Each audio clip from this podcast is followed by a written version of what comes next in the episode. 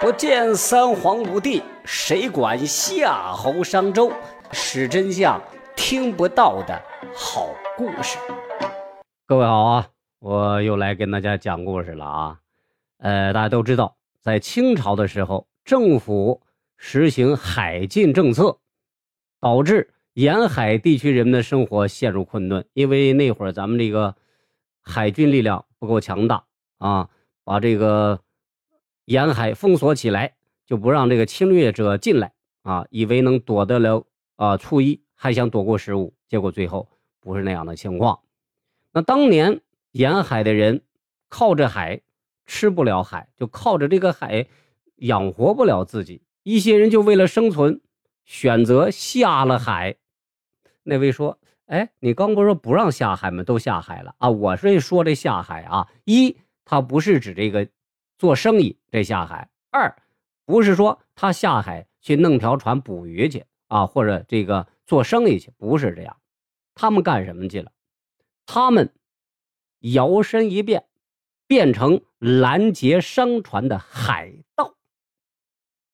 说到这个海盗，大家脑海里就有这个印象了啊，长胡子，单眼睛啊，戴个三角帽，嘿，那是加勒比海盗，外国海盗。咱们国产海盗不是这样啊。跟大家说说，在这个十九世纪初叶的时候，称雄海上的巨寇，就是势力最大的海盗。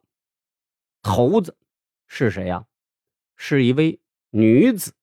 有人说啊，真是啊，是这个女人出身低微，却成为海盗首领，这背后到底有着什么样的故事呢？今天我就跟您说说啊。这位堪称清朝第一的女海盗，被人称为郑一嫂。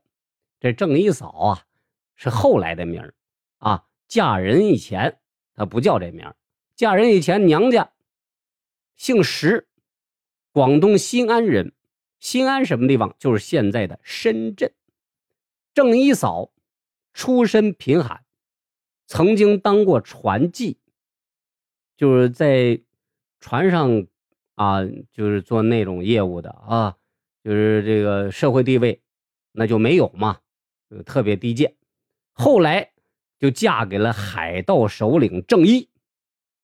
当时啊，这广东沿海地区的海盗分为五大帮派，以红旗帮的实力最为雄厚。那郑一呢，就是红旗帮的首领。他们的家族已经称霸广东沿海一百多年了。天有不测风云呐，世事就是这样，你永远不知道意外和明天哪个先来。到了这个一八零七年，郑一在一场台风当中就死了，翘了辫子了。那郑一一死，群龙无首。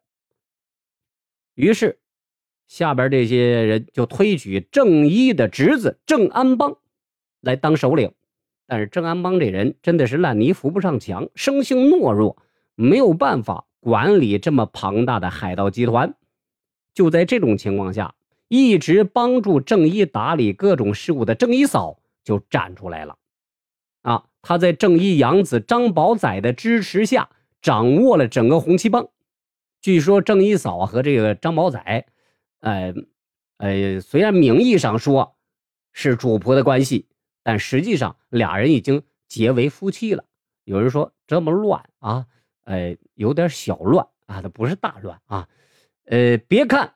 郑一嫂是一介女流，但她非常懂得管理啊。上台之后颁布了三项纪律啊，约法三章：第一，不允许海盗掳掠妇女，不能欺负自家姐妹；不能私自留下财物啊，得到东西要上交，不许私自上岸，要请假，要有规矩。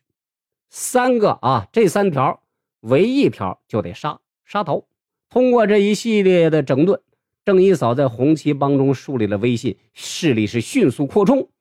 当时最高峰的时候，他们有这个大小船只四百多艘，手下部众两万多人，这个实力势力啊，远远超过清朝的水师，比国家海军都厉害。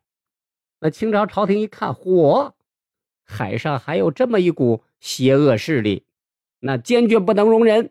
于是派兵进行征剿。可是由于清朝水师装备落后，缺乏训练，所以在与海盗交战过程当中是损兵折将，屡战屡败。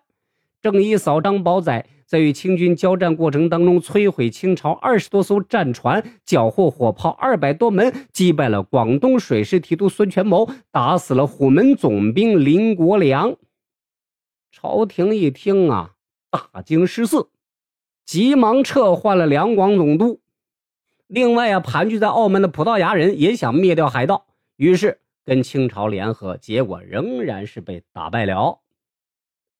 时间来到一八零九年，张百灵出任两广总督。他到任之后，采取了一系列行之有效的措施，不允许这个商船再下海了。如果要运货物、运盐，咱们改由陆路啊，不走水路了啊。呃，给这个沿海的居民。经常这个接济一些啊水米，啊给点这个发点红包，对不对啊？让大家能活得下去。另外还要筹措，另外筹措饷银，训练水师，惩贪去怒，啊，就是留下这个有用的人，把那没用的啊捣乱的都弄走。与此同时呢，广东海盗帮派内部在这会儿也发生了纠纷，红旗帮陷入被动。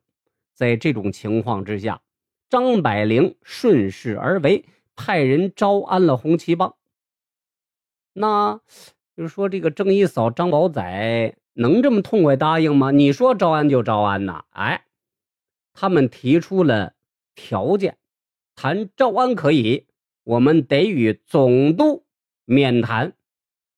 你想想啊，面谈，一个是朝廷命官。另一方面是十恶不赦的海盗啊，啊，这有危险。但是张百灵是毫不畏惧，就带着十来个人，驾着一条小船就去跟郑一嫂、张宝仔谈判去了。三个人谈的挺好啊，啊，无非就是说条件嘛，你要什么我要什么，对不对？你能满足什么，我能满足什么，对不对？就这么简单。张一、郑一嫂、张宝仔接受了朝廷的招安。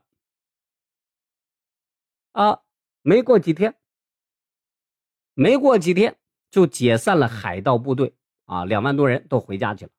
另外还给朝廷上缴了炮舰四百多号。那人说之后呢？那还用说？条件都谈好了，无非是这个封多大的官对不对？啊，给给给多少这个呃多多少钱啊？就就这些呀啊！张宝仔呢？就成为清朝的将领，后来呀，升任福建闽安副将、二品官呐，二品官啊，高级将领。那郑一嫂呢？郑一嫂自然过去封建社会嘛，朝廷这个要收买你啊，男的高官厚禄，对吧？女的呢，也给这个荣誉，叫什么叫诰命夫人，就把郑一嫂封为诰命夫人。那有人说招安这个后果都不太好吧？秋后算账，对不对？都没有好下场。哎，我跟大家讲，到了后来，这郑一嫂、张宝仔这俩人可都是善终的，没有被清朝迫害，啊，这也是落了个好结局。